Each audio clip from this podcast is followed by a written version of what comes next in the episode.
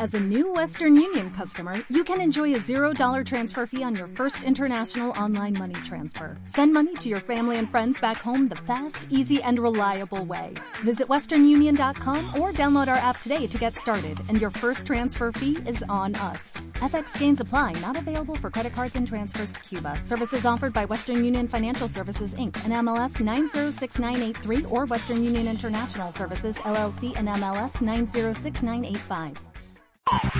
El abusador. Big Ecoflow. El programa más activo y charlatán. El programa más activo y charlatán donde usted puede participar y opinar. Pero qué radio show. Pero qué radio show.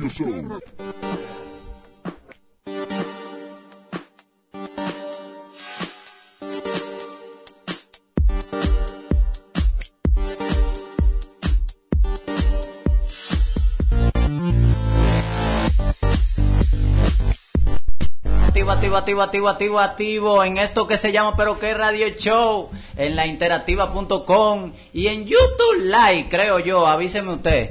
Eh, Steven, da la presentación ahí. Como Bueno, bueno, señores, le damos las gracias a ustedes que siempre están en sintonía en Pero que es Radio Show, el mejor programa, el mejor programa. Y no queda más- nada más que decir que tenemos un invitado y lo recibimos con un aplauso. Él es Manuel Acevedo. Dímelo, Manuel, ¿cómo tú estás, brother?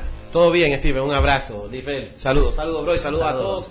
Gracias por la invitación. Ok. Mi hermano Manuel, ¿de dónde, na- dónde nace y dónde se cría Manuel Acevedo? Yo nací en Villa Altagracia. Eh, mi papá, en paz descanse, Manuel Acevedo, Ok. él trabajaba en Industrias Corde, que era una cadena de empresas eh, en los años 80, y le tocó trabajar en Villa Altagracia. Nosotros somos de Villa Altagracia, toda mi familia. Pero en aquel tiempo, mis abuelos de parte de papi se mudaron a la capital. Pero él, como estaba trabajando en Corde, se quedó viviendo en Villa Altagracia. Me declararon en San Cristóbal, que San Cristóbal es un municipio de Villa Altagracia, Claro. aunque, aunque en el mapa están lejísimos, ¿verdad? Eh, pero ya papi dejó de trabajar en, qué sé yo, cuatro o cinco meses en Corde y ahí fui, vinimos a, a la capital, a Villa Duarte. Yo soy villaduartiano, ¿viste? De Villa Altagracia. Ahora soy villaduartiano. Desde que tenía seis meses hasta que en el 2004 me mudé, que me casé, me mudé a, a Invivienda y he estado ahí entre Invivienda, Villa Duarte, Mano Guayaba un poquito. Ok. Mi brother, ¿cómo, ¿cómo nace el amor por la comunicación social? Él en el deporte. Yo jugué béisbol, eh, jugué baloncesto, jugué fútbol, jugué... Lo único que yo no jugué fue voleibol, pero los otros de, de poquito. Y eso, o sea, yo seguía muchos programas, muchos programas de, de televisión y de radio y también cronistas deportivos.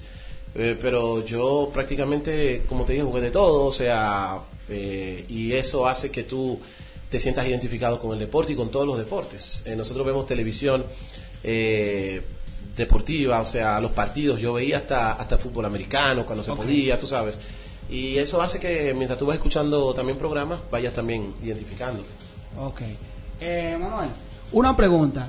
Eh, pa- tú, porque uno siempre tiene, por ejemplo, si yo soy vaquebolista, yo Sí. siempre tengo un vaquebolista ejemplo a seguir, ¿verdad? Ey, que sí, sí. Entonces, tú tuviste tu cronista deportivo ejemplo a seguir cuando Tú era pequeño. ¿Sabes que yo no lo tengo tan claro? Porque es que yo seguía, seguía mucha gente. Eh, por ejemplo, yo era fiel seguidor del estilo, de la forma, de cómo hacía los programas Franklin Mirabal, siempre. O sea, El rey de la radio. el rey de la radio. Pero en ese tiempo, bueno, sí, ya él tenía el mote de rey de la radio. Cuando inició Impacto Deportivo en Rumba, eh, antes yo lo seguía en programas que tenía de televisión. Él tenía en televisión con Marlon Lember en paz descanse, tiempo extra, luego Impacto Deportivo, eh, ya lleva Impacto Deportivo a la radio y siempre seguía a Don Franklin. Vamos a decir que en mi ranking está Franklin Mirabal. Eh, luego me gustaba mucho leer la forma que escribía Enrique Rojas. Yo leía mucho las columnas de periódicos de Enrique Rojas, Héctor Cruz, Jansen Pujols,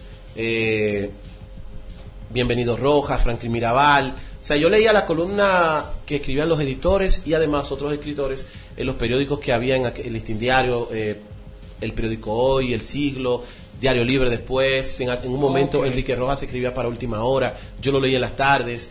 Me gustaba mucho, particularmente la forma que Enrique Rojas escribía o escribe y aparte también como Enrique Rojas eh, se maneja en los programas. Luego empezaron a surgir mucho más, eh, muchos más cronistas deportivos, en el caso de Don Mickey Jiménez en paz descanse, Ok. en el caso de, de que son muchos, o sea, eh, Don Mickey, te dije, ¿verdad? Eh, la narración de Néstor Krawinkel, impresionante. eh, qué sé yo, este, el, el- el mismo caso de cómo eh, Enrique Rojas te dije de escribir y también cómo, cómo hacía los programas en televisión, Alberto Rodríguez, cómo Alberto Rodríguez trataba los temas, cómo Alberto entonces eh, eh, eh, pone su posición y de, de cualquier tema que surja. Y así yo fui familiarizándome, tomando un poquito de José Antonio Meri y Michel Twain, y tú sabes, eh, tomando un poquito de todos. Y bueno, por eso te digo que, si bien es cierto que yo seguía mucho a Lisbeth, a, a, Lisbeth- a Franklin Mirabal, yo también tenía, o sea, que no tenía como tan claro mi, mi ejemplo a seguir, sino que yo tomaba un poquito de todos. Ok, dale, Sibel. Para ti, ¿qué ha cambiado del periodismo? ¿Qué le falta? ¿Y qué le falta? Dos preguntas. Bueno, ¿qué ha cambiado la forma como da la información? Porque antes, eh, cuando no había redes sociales, las noticias tú las veías al otro día prácticamente. O sea, tú tomabas el periódico de la tarde y el periódico de la tarde tenía las informaciones de la mañana. Y en el periódico, en los matutinos, tú tenías las, las informaciones de la noticia más tarde, pero ya no. Ya, eh, si tú estás en el estadio Quisqueya y pasó algo en el juego, tú inmediatamente lo tuiteas, lo mandas al, al departamento digital de- de- del medio y el medio lo sube a la página digital del mismo. O sea, no hay que esperar que el periódico se imprima el otro día cuando ya tú tienes la información en internet. ¿Qué le falta? Yo entiendo que la gente ha dejado de escribir y de decir las cosas por sus palabras. O sea, eh, hay eventos y ya el- y eso se está haciendo ahora. El cronista deportivo lo que hace es que espera que el encargado de prensa de X evento envíe la nota de prensa y no debe ser así. O sea, si ganó el Licey al escogido, tú no tienes que esperar que el departamento de prensa del escogido mande la nota, escriba también. Y así tú vas a tener perspectivas diferentes de la información y entiendo que eso le está faltando a la crónica del periodismo deportivo de República Dominicana. Ok. Mi brother, ¿cómo llegas a CDN? O sea, Un- no, pero un, un periodo largo. Déjame, vamos. Ok, dale. Ey, ustedes van en coche conmigo. El que me está viendo sabe que lo que yo más, ah, más hago es hablar. Ok. Resulta que yo trabajaba contabilidad. Yo no me gradué de periodismo, yo soy contable. oh, Y, pero yo seguía los deportes. Entonces yo estoy en una compañía privada. Eh, bueno, antes de entrar a esa compañía, yo empecé a trabajar deportes. Eh, en el 2010, en diciembre del 2010, Mario Acosta Borbón me dice, Manuel, te escuché en el programa de Alberto que llamaste, Alberto Rodríguez cuando estaba en espacio. Y tú opinaste un tema, oye, tú te escuchas bien, ¿por qué tú no estudias eh, locución y entras a la crónica? Pues yo, que era fanático, eh, vamos a decir, miembro de un club de fanáticos de impacto deportivo con Franklin Mirabal, me invitaba muchísimo a su programa. Yo fui donde don Franklin y dije, Franklin, yo quiero estudiar locución. Y Franklin tomó el teléfono, llamó a Juan Nova Ramírez, a la Escuela Nacional de Locución, en la auto. en la OTO, Ya. y allá entonces, de allá venimos la mayoría, ¿verdad? Ahí venimos todos. bien de todos. Entonces, eh, me otorgaron una beca, estudié locución y entonces ya empecé a trabajar con José Luis Taveras en Radio Santo Domingo, en un programa que se llamaba Santo Domingo los Deportes en la noche y con Pío Deportes prácticamente al mismo tiempo. 23 de enero del 2011, Juan Minaya me abre la puerta de Pío y ahí empieza todo este recorrido. En Pío yo duré muchísimo tiempo, un proyecto que teníamos Carlos Hamilton, Fabricio, Alex Luna, Rafael Félix, eh, Henry Esteves, no se me queda nadie, ¿verdad? Eh, Heidi Cueto, eh, mi esposa. eh, ¿Periodista? eh, no es periodista, O sea, porque somos contadores, pero me, me- me apoyaba en ese proyecto, claro, esta era parte del mismo. Eh, wow, no se me queda nadie. Alex Luna era la voz en off del programa. Eh, el grupo que empezamos, ¿verdad? Ok. No se me queda nadie. No, No se me queda nadie. No, y si se Una- quedó- que- Y se me quedó, yo lo, lo beso cuando lo vea. Entonces, eh, ese pro- proyecto se llamaba Deportes entre Familia. Y ahí yo conocí a muchísima gente cuando iba a presentar el proyecto, ¿verdad? Bueno, eso fue en 2012, 2013, 2014. Ya el proyecto no, no continúa. Y yo tengo que trabajar otra vez en una compañía privada. Esa compañía privada me da vacaciones y cuando salgo de vacaciones voy a tratar de ser narrador deportivo y le digo a, voy donde Alberto Rodríguez, quiero ser narrador de béisbol en grandes ligas. Con eso las grandes ligas estaba en CDN antes de pasar a Telemicro. Sí, sí. Y Alberto, ahí conozco a Alberto Rodríguez, aunque yo escuchaba su programa antes de. Y luego de, de eso empecé a, a ir al programa de Alberto en Hits 92. Pero que resulta que ya tengo que trabajar de nuevo y me quedé con todo el deseo de estar yendo a los programas. Yo trabajaba de 8 a 6.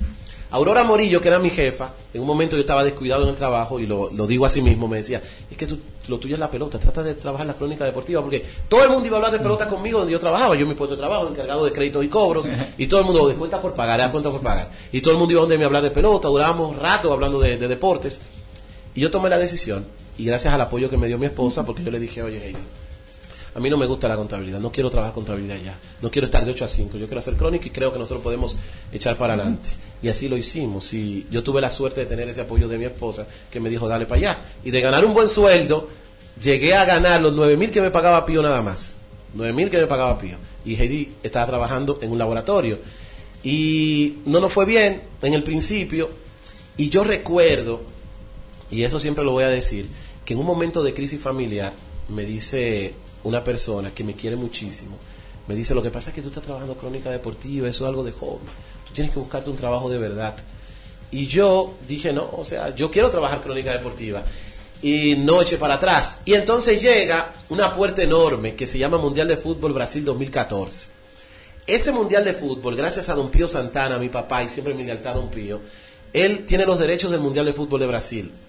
Y en televisión están Jorge Rolando Bauger, Jorge Allen Bauger, Damaso García, Abelino Cuadra, el ingeniero, wow, se me olvida el nombre del ingeniero, bien, que estaba siempre con Jorge Rolando Bauger, eh, José Luis Mendoza, eran los de la televisión. Pero Pío, por primera vez en la historia, abre un- una transmisión de radio, donde él aparte metía también los anuncios de intercambio y todo demás, para que nosotros tengamos la posibilidad de trabajar, siendo de Pío Deportes, trabajar. Y Pío dice, yo quiero, eh, fue Fabricio, él le dio a Fabricio Heraldino la coordinación de las transmisiones del Mundial de Fútbol. Y Fabricio habla con todos nosotros y dice, Pío quiere que todos participen en el Mundial de Fútbol. Ok. Yo le dije, wow, porque yo nunca he trabajado fútbol, lo mío es pelota, le dije yo. Yo quiero ser narrador de béisbol. No lo ven para que sea comentarista y eso. Bueno, una noche de sábado, el, el narrador falla, no está el narrador. Eh, por compromiso no puede ir. Y Fabricio dice, bueno, yo narro, y yo, pero Fabri, espérate, yo puedo narrar fútbol. Yo no puedo ser un, eh, eh, ser un comentarista a profundidad, pero yo puedo narrar. Claro. Y me dice Fabri, seguro, tú nunca has narrado nada. Sí, pero yo puedo narrar fútbol, tranquilo. Y José Luis Montilla me llama, Acevedo, no narre fútbol. Porque si se te abre el pecho, se te van a cerrar todas las puertas y tú quieres ser narrador. Y yo, no, Monti, yo puedo narrar fútbol. Y me llama Carlos Hamilton Jiménez, que es mi hermano del alma, y me dice, Manny, mete mano, que tú eres duro. Tranquilo, yo te apoyo y dale. Porque entre mis amigos se armó un tema de decir, óyeme, si lo haces mal, se te van a cerrar las puertas. Y narré el juego de Japón y Costa de Marfil. Eso fue un Eh, boom. viejo, encendido. Entonces, ahí Pío dice, no, no, ponme a, a a narrar más partidos. Y ahí me pone a narrar, me, me tocó narrar un par de juegos más. Y eso fue en Telemicro, en Independencia FM.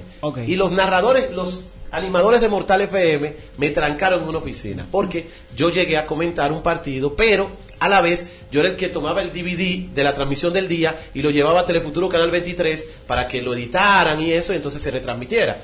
Y me dice, yo no recuerdo los nombres de las personas, pero son, creo que la mayoría están todavía en Mortal. Me dicen, Acevedo, tú no puedes dejar eso. O sea, nosotros estamos viendo de que haciendo mandado, que buscando el refresco. No, viejo, tú eres el mejor narrador del grupo. Wow. Yo me creo la película. Tú te sentiste... No, no, no, no, un fallo mío. Yo me creí la película porque es el error. La gente dice, tú eres el mejor y ya tú, yo me subí en las nubes. wow, o sea, Ese, ese era. no, y entonces toda la gente que me veía me decía, wow, qué duro tú eres, qué sé yo. Y Pío dice, ponlo más, a Elia Montilla, esa combinación me gusta. Y nos abrieron un hueco para narrar el primer partido de octavos de final, Holanda y México. Un partidazo que controversial. Y nos tocó a mí a Montilla ese partido de domingo al mediodía, todo el mundo conectado en la radio, me decían reportes de todos lados, escuchando el partido. Y Montilla y yo hicimos un partidazo, no lo gozamos. Terminó el Mundial de Fútbol, una gran experiencia, Pío lo paga muy bien, y ahí empieza a llegar ingresos buenos a, través de la crónica deportiva. Aquel momento que aquella persona que me quiere tanto me dijo, tienes que buscarte un trabajo de verdad, y yo no di la espalda, yo seguí. Y entonces empezó un ingreso bueno con ese Mundial, ¿verdad? Bueno. Rubén Darío Cruz, que estuve hablando con él, él trabaja con el escogido, estuve hablando con él hace dos días, siempre recuerdo eso. Yo creo, me creo la película que soy el mejor narrador de fútbol en este momento. Ah, si Bauer me escucha, digo yo, me contrata. Y me dice, mira viejo, tú tienes que corregir esto, esto, esto. Tienes que corregir esto. Tú estás diciendo esto, tú no puedes decir esto. Y es cierto, viejo. Y tienes que darle más lenguaje de fútbol. Tú no puedes estar porque tú estás muy pelote de fútbol. Te están escuchando los futboleros. Y ahí entonces me senté a escuchar, me dije, concho, es verdad. O sea, estoy haciendo un tollo. Pero como yo me creo la película, y ahí aprendí algo. Tú puedes escuchar los consejos, eh, puedes escuchar los halagos, pero preocúpate por esas críticas que te hacen, aunque sean por hacerte una maldad. Pero revísate. O sea, no le haga mucho caso a aquel que dice tú eres el mejor. Tú puedes hacerlo y gozártelo, pero no estés pendiente a eso. Estás pendiente a aquel que te dice estás haciendo esto mal, tienes que corregir esto. Y aunque sea para hacerte una maldad, analízalo, que, que si tienes razón, tú puedes corregirlo. Son críticas. Esa fue una primera lección de vida. Claro. Y así fui arreglando el tema de ser narrador de fútbol. Y entonces, ¿qué sucede? Me llama Alberto Rodríguez, hermano. Tú quieres ser productor. Ya, yo iba al programa de Alberto, ya yo no estoy trabajando contabilidad. Entonces yo iba al programa de Alberto todos los, mediodí- eh, todos los días a las 12 en Hit 92. Y Alberto me llama. ¿Tú quieres ser el productor de un cuarto deportivo? Claro. ¿Cómo? Ok, pues mañana que te van a enseñar lo que hay que hacer. Y yo por eso lo que estoy pagando son 8 mil pesos. Yo no, no, tranquilo. Ya yo tengo 9 mil de pío y tengo 8 mil de un cuarto deportivo. Perfecto. Y ya entonces la cosa está aumentando un poquito, ¿verdad? Claro. Y ahí entonces empecé a ser el productor de un cuarto deportivo, una experiencia enorme y fue mi primera aparición en televisión, en Teleantillas. Alberto tiene un productor, pero a la vez tiene que saber televisión. Entonces, ¿qué hace Alberto? Cuando Alberto no podía, me llama, mano, yo no puedo ir, Acevedo, yo no puedo ir. Y ya yo me ponía mi saco. Y un cuarto deportivo, producir también lo dirigía. Eso me llevó ya a estar más tranquilo. Y tengo un DVD, que es un partido de fútbol narrado, y, me- y en el 2015 surge la Liga Dominicana de Fútbol. Surge, primera temporada. Y me dice Ramsés Santana, Manuel, están buscando narradores para la Liga Dominicana de Fútbol. Me llaman de San Cristóbal, del Atlético San Cristóbal, para contratarme. No llegamos a ningún acuerdo. Bien, se llevaron un amigo mío que se llama Iván Alú. Se lo llevaron, que Iván Alú habíamos hecho una relación en aquel tiempo. Se lo llevaron a ser parte de prensa y comentarista. Ok. Saludos Iván Alú donde esté. Tengo mucho novio Iván Alú. Me debo unos tragos Iván Alú. Entonces, luego, yo, yo digo, déjame llamar a Fran Camilo. No, Rancé me dice, háblate con Fran, que yo creo que CDN por puede eh, estar transmitiendo partidos. Perfecto. CDN tiene un equipo que se llama Cibao Fútbol Club, que está empezando la liga. claro. Y yo, por primera vez en mi vida, ya- tomo un número de teléfono y llamo a Fran Camilo. Primera vez en la vida que le dirijo un, un mensaje a Fran Camilo, lo llamé, me devolvió. Dios te bendiga, hermano, ¿cómo estás? ¿Quién eres? Y todo demás. Un, excelente persona. Fran, mire, yo soy Manuel Acevedo. Yo quiero saber, si puedo ser narrador de fútbol, entregarle un demo. No, no, tranquilo. ¿Tú puedes ir hoy a CDN en la noche? Sí. Ah, yo estaré allá. Yo estaba yendo un programa una vez a la semana que se llama Fiesta Deportiva con Orlando Méndez que estaba en CDN Radio. Me invitó José Luis Montilla y ahí conocí yo a Orlando Méndez y a Pedro Pérez en paz descanse. Y todos los lunes yo hacía ese programa Fiesta Deportiva allá en CDN Radio. Pues allá conozco a Fran, le doy el demo y le digo, Fran, tenga. Fran Camilo. Fran Camilo, cuando usted escuche ese demo, al otro día usted me va a llamar y me va a contratar. A las 10 de la mañana me llama Fran. Acevedo, lo escuché, me gustó. Wow. Estamos en Q contigo, tú tranquilo, nosotros vamos a llamarte, perfecto. Pero yo estoy pensando que me van a llamar para la Liga Dominicana de Fútbol. Yo nunca había narrado, lo mío era narrar pelota, con el Mundial de Fútbol apareció esto. Bueno, pues Fran Camilo me llama y me dice como al mes, me dice, Manuel, ¿tú puedes ir a CDN a narrar un partido de fútbol? Claro, ok. Eugenio Miranda te va a llamar, que es su asistente. Eugenio me llama y entonces me dice, Manuel, te va a tocar el partido Juventus y Real Madrid en cuartos de final de la Champions. Yo dije en vivo, sí, eso es candela y puya de una vez. Ay, ay, ay. Y así mismo fue. En vivo, ese partido, recuerdo yo que cometió uno de los huevos más grandes, iniciando. Dije yo, sí, aquí estamos en la pantalla de ESPN, yo estando en CDN por Max. Wow. Y ahí mismo me dijo, y Eugenio corrigió. Y yo sentía que ese mundo se me iba a caer encima. Pero, gracias a Dios que tenía Eugenio Miranda, que es un tipo que es eh, se prepara bastante para, para las transmisiones, es un tipo bien preparado para la repetición, mucha experiencia y me salvó. Y nada, me solté narrando el partido y fuego con todo. Desde ese momento, oficialmente llegué a CDN Sports Max. Eh, ya yo estaba trabajando en Champions, me pagaba unos chelitos por narrar la Champions y ya la cosa va subiendo, ¿verdad? El soldito va subiendo. Y resulta que eh, vienen los Juegos Olímpicos. Bueno, viene un programa que se llamaba Agenda Deportiva, que ahora se llama Los Gurús de Pio Deportes, que transmitía por CN, CN 37 a las 5 de la tarde, 5 y media. Bien, entramos a ese programa. En el 2016 llegan los Juegos Olímpicos. Y gracias a Freddy Peralta, Fran Camilo, Eugenio Miranda y el grupo me contrataron para ser parte de la transmisión de los Juegos Olímpicos de por Max. Y fue una experiencia extraordinaria. Las personas con las que trabajé, no conocí a Carlos Almanzar, lo conocí en ese momento. Lo mejor de lo mejor trabajar con Carlitos Almanzar y con todo el personal. Tocó a Carlos Almanzar ya por mencionar un nombre, pero con todo María Emilio Guerrero, eh, Alberto Rodríguez, Neftali Ruiz. Me tocó también con Juan Nova Jr., que era el editor deportivo de CN37 en aquel momento. Eh, extraordinario también. Entonces, Manuel, eh, entonces, ¿a qué se debe de que Franklin Mirabal le ha, le ha abierto muchas puertas a muchos cronistas? Porque Susi, si ustedes estaban aquí, dijo eso mismo. O sea, que habló con Franklin, Franklin le involucró a estudiar el periodismo. ¿Y a qué se debe eso? O sea, es que él es tan atento con los talentos que él es que, o sea, él es tan atento con los talentos que vienen desde abajo. O sea, Mirabal es una persona que te puedo catalogar de extraordinaria como persona. O sea, eh, si tú lo ves criticando, si tú lo ves la manera como él eh, actúa algunos temas, tú lo ves peleando con todo el mundo. Que antes Mirabal no es así como era ahora. Mirabal antes era peleando con todo el mundo. Oh. Criticaba a Manny Ramírez, a Pedro Martínez, a David Ortiz, a todos. Pero fuera de. Es una persona extraordinaria. O sea, la manera como Franklin, primero, Franklin Mirabal en sus programas trataba a sus fanáticos como lo mejor de lo mejor. Eso yo lo aprendí de Mirabal. Hay unos cronistas deportivos que lamentablemente cometen el error de decir que, bueno, si entra en una discusión con un fanático en el aire, ese es un fanático, no le hagas caso. No es así, el fanático es la materia Claro. prima de tu programa. Y Franklin Mirabal trataba a sus fanáticos de la manera uno a que uno se sentía parte del programa. Y así entonces él crea, él dice un aporte, y crea esa primera camada de cronistas deportivos en un- una especie de reality, invitándolos a su programa de radio, y ahí salió, no, ahí salió Susi, Natacha Carolina Peña, eh, Karen Osuna, eh, hay otros que lamentablemente no están en la crónica, como recuerdo a Brian Almeida, Rubén Darío Cruz también estuvo en ese grupo, que también avanzaron para conseguir esto. eh, en- eh, hubo una segunda parte donde estuvo... eh, Tuvieron nuestros amigos, eh, Cristian que está trabajando con él. eh, o sea, el, eh, muchas veces quizás Franklin no le gusta ver a que la gente se entere de cosas que él hace, pero no tan solo conmigo, con aquel grupo, sino con varios más. e hizo cosas que se lo estaremos agradeciendo de por vida. ok, dale. ¿Consideras que el periodismo deportivo prevalece más la opinión frente a la información? Eh, falta. Es que él, él lo principal que le falta al- a la crónica, y vuelvo caigo en tu primera pregunta. Eh, mucha gente hace opinión, pero eh, no como debería hacerse, o sea, no de manera frecuente. Hay mucha gente que hace opinión, pero a través de Twitter. Eh, no se está creando contenido, hay poca gente que está creando contenido en la crónica deportiva en general. Eh, nos estamos y yo me incluyo en ese punto, eh, nos estamos aferrando a los cables que llegan de noticias internacionales.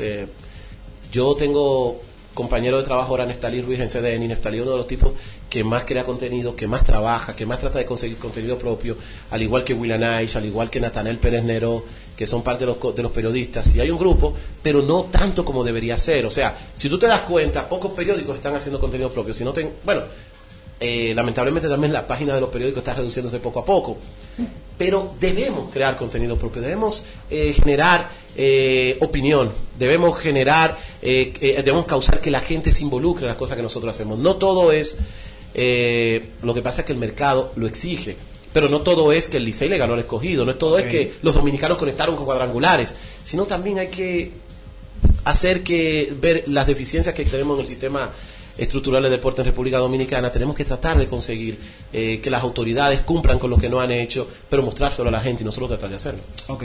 Manuel, ¿podría no verte en un proyecto tuyo, solo? O sea, un programa tuyo, tuyo, solo. Bueno, el, eh, teníamos uno que se llama Deporte entre Familia, el, vienen cosas, es posible que venga algo pronto, pero eh, yo me he involucrado demasiado en muchas cosas, o sea, si ustedes notan, es más, en estos días estaba yo diciendo a José Antonio que yo salí en CN por más siete, cinco veces en, en el día. Revista deportiva, alineación titular, eh, los guruses, el- la transmisión del día de Grandes Ligas, SAO 37. Y así es, eh, dígame. Ahí, en los noticieros de CDN Canal 37. Enfoque final, ¿en qué estás? Eh, no, yo estoy en En- Enfoque Matinal Enfoque y en Matinal. 6 AM en la mañana y también en, en- en Noticias Ahora al mediodía. Mi horario es en la mañana en CDN 37. ¿Sabes qué? Ajá.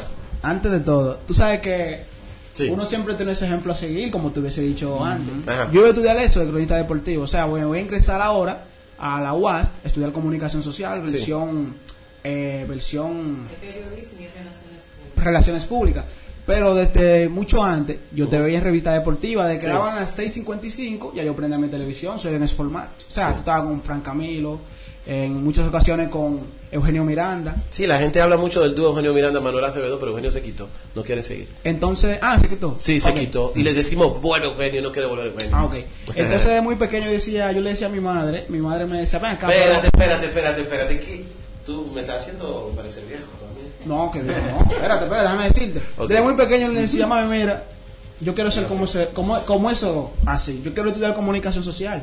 Sí. ¿De qué por qué? Claro, porque me gusta la pelota y entonces me gusta en la forma como yo narran el partido, eh, perdón, cómo yo narran Las jugadas. los, sí, los titulares. Por ejemplo, eso de que le dio en la costura, de que Ya. goodbye, ¿entiendes? Entonces, desde muy pequeño, yo tengo un compañero que se llama Lewis, que siempre te hemos seguido desde muy, desde muy Gracias. chiquitico. Gracias, viejo, te lo Entonces nosotros siempre decíamos, no, nosotros queremos ser como él, que sé yo qué, pusimos un programa, por cierto, un CTC, se llamaba, eh, eh, ¿cómo fue el primer programa que se llamaba? En honor, o sea, no en honor a ustedes, sino que ustedes fueron nuestro ejemplo a seguir. Ah, El pues. programa se llamaba Ambiente Deportivo.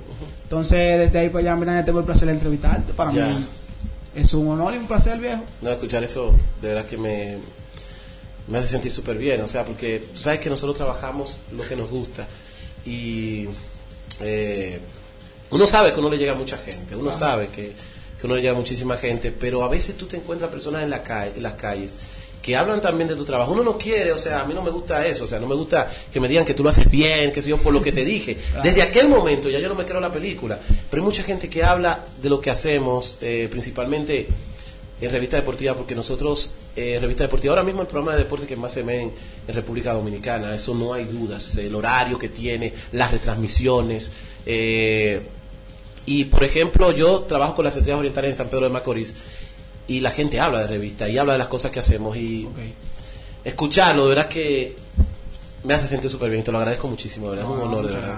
Una, una pregunta. A ver, a ver, a ver, a ver, a ver, mira, a ver, a ver, a ver, a ver, a ver. Eso, ¿qué, lo, ¿Qué es lo más difícil eh, que haya un cronista Sí. en ese en ese ámbito? Lo más difícil que encontramos es hacer, el, hacer el trabajo. Eh, porque somos muchos, somos muchos, muchos, muchos. Y fíjense que le di la parte, eh, parte de mi historia, ¿verdad?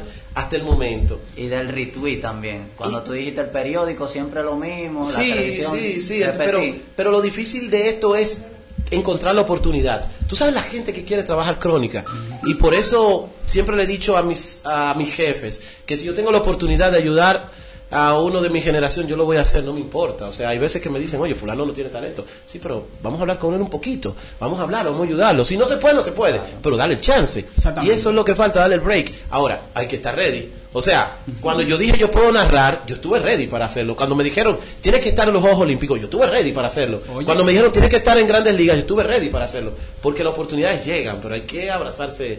Y yo entiendo que es el principal problema que encuentran eh, los, los que quieren estudiar, eh, los que quieren trabajar y dedicarse a la crónica deportiva. ¿Tú no tienes un sueño de trabajar en un mercado internacional? Un ESPN y de esa cuestión. No, porque, por ejemplo, eh, yo tengo la dicha de trabajar en lo que la gente quiere. Y perdón que lo diga así, no quiero que, que sea algo egocéntrico ni nada por el estilo. Claro. Pero yo tengo la suerte y la bendición de trabajar en lo que la gente quiere hacer. Yo estoy en radio, en televisión, estoy en grandes ligas y estoy en el béisbol otoño invernal de la República Dominicana. La mayoría quiere estar ahí. Hay otros que ya no quieren estar porque ya pasaron por ese, por ese periodo. Yo entiendo que la meta del cronista deportivo debe ser tener su proyecto propio. Ok. Las ventas están difíciles, pero tienes que tirar para adelante. O sea, ya el mercado está cambiando. O sea, tu meta debe ser ser el dueño de tu propio proyecto. Tú dijiste, cuando venimos con algo tuyo, yo quiero hacerlo, porque esa debe ser la meta de cada quien. O sea, si te das cuenta, los cronistas deportivos prósperos en República Dominicana son dueños de sus proyectos. Y a esos cronistas deportivos, si los llaman cadenas internacionales, ellos le dicen que no. ¿Por qué? Por lo que les he dicho, o sea, tú tienes montar eventos, tener programas de radio y televisión, eh, tener los derechos de transmisión de un evento que te pueda dejar ganancia. Yo quiero citar el ejemplo, eh, Odalí Santiago inició trabajando delante de una cámara, ¿verdad? Y Odalí es el- está detrás en la producción llevando múltiples eventos. Y, esa, y, y- y entendemos que ese es el negocio. Eso es lo que nosotros tenemos que hacer. Lo mejor es ser su propio jefe, es lo que nosotros pensamos. Imagínate, imagínate ver a Alberto Rodríguez, tantas cosas que tiene Alberto, y ya Alberto está en su programa, pero él está detrás de otros proyectos que le han resultado de mucho beneficio. Claro, ¿tú sabes cuál es la desventaja de eso? Ajá. Que a tú no tener compromiso con nadie y ser tú el dueño, a veces tú como que le baja, te pone flojo, dice, ah, no, hoy no voy. ¿Tú entiendes? Y es porque tú eres el dueño de eso. No, no, no, no, nada que ver, nada que ver. Eh, vamos a llevarlo a otro ámbito. Los dueños, tú trabajas en un restaurante, por ejemplo, tú tienes un horario de ese restaurante de 6 de la, de 6 de la tarde a 12 de la noche. ¿Tú sabes qué tú estás haciendo? Esperando que termine tu horario y esperando que llegue el domingo o el día que te toque librar. ¿Verdad? Sí. Si tú trabajas de 12 a 1, te lo pagan extra, ¿verdad? Sí. Y tú solamente trabajas y te lo van a pagar extra. Sin embargo, el dueño está desde las 8 de la mañana hasta desde que abren hasta que cierren y los días feriados y todo porque tiene que estar atento a lo suyo, porque si no está atento a lo suyo se cae y si se cayó no tiene con qué comer. Entonces es lo que pasa con los productores de programas, o sea, soy dueño de lo mío, pero yo tengo que poner en base a, a mis beneficios, el mejor talento que yo pueda pagarle de salario.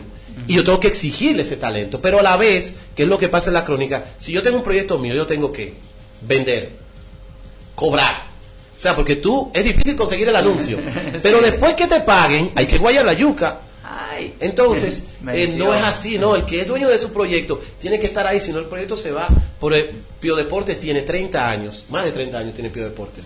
Alberto Rodríguez tiene eh, ya casi 15 años. Don Héctor J. Cruz tiene eh, más de 20 años en el aire con su programa La Semana Deportiva y también tenía la hora del deporte y todo lo demás. Odalí Santiago con la voz del fanático ya tiene más de una década, creo que tiene 15 años eh, con la voz del fanático no es verdad. O sea, eh, te pongo esos ejemplos. Por eso yo digo que la meta de todo aquel que haya- vaya a hacer crónica deportiva no es narrar, no es eh, salir un noticiero, no ser el comentarista de las estrellas. no.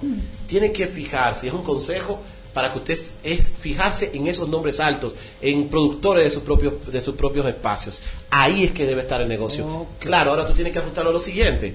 Está cambiando todo, o sea, estamos yendo a la, a la era digital. Pues entonces crea contenido, sé innovador y trata de conseguir eh, la manera de tú ser, ¿cómo se llama? Influen, influencer, ¿verdad? Tener influencia y, y poder estar en redes sociales en un nivel top. Y eso va a generarte también ingresos. O sea, tú lo que tienes que analizar el mercado. Ok. Bueno, Manuel, muchas gracias por estar acompañándonos aquí. ¿Ya se fue ya? Sí. ¿Ya se fue? No, no, todavía. ¿Qué? Entonces, Ah. ey, pero estuvo buena la entrevista. Estuvo picante la entrevista. Para que ustedes vean, señores, nosotros que somos ejemplos Un seguir hombre casado, de que picante. Eh, no, no, o sea, la entrevista, la entrevista. La ¿Qué pasa, entrevista. Tú sabes que la gente, el morbo.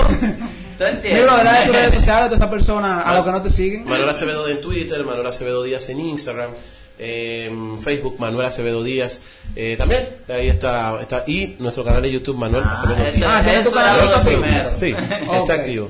Entonces, ¿tienes a quien saludar aquí? O sea, anda con la familia. Bueno, no aquí, ando con mi esposa Heidi Cueto, ando con Helen Acevedo, que es mi hija mayor. Y bueno, un- eso, esos son mi, mi equipo de trabajo en el día Ah, de hoy. ¿tu Está así, trabajo? claro, claro, está fluyendo todo. Chofer, asistente, ok. Todo, no, no, todo, el todo, el todo. Hasta la que cobra y vende también. Ok. ¿Tú me decías, Helen? Manuel Acevedo en fe- no, Manuel Acevedo en Facebook y Manuel Acevedo Díaz en Instagram. Ok. Sí. Entonces, mi brother, muchas gracias. No, y gracias. para adelante. Gracias por la invitación, de verdad Ok. que sí.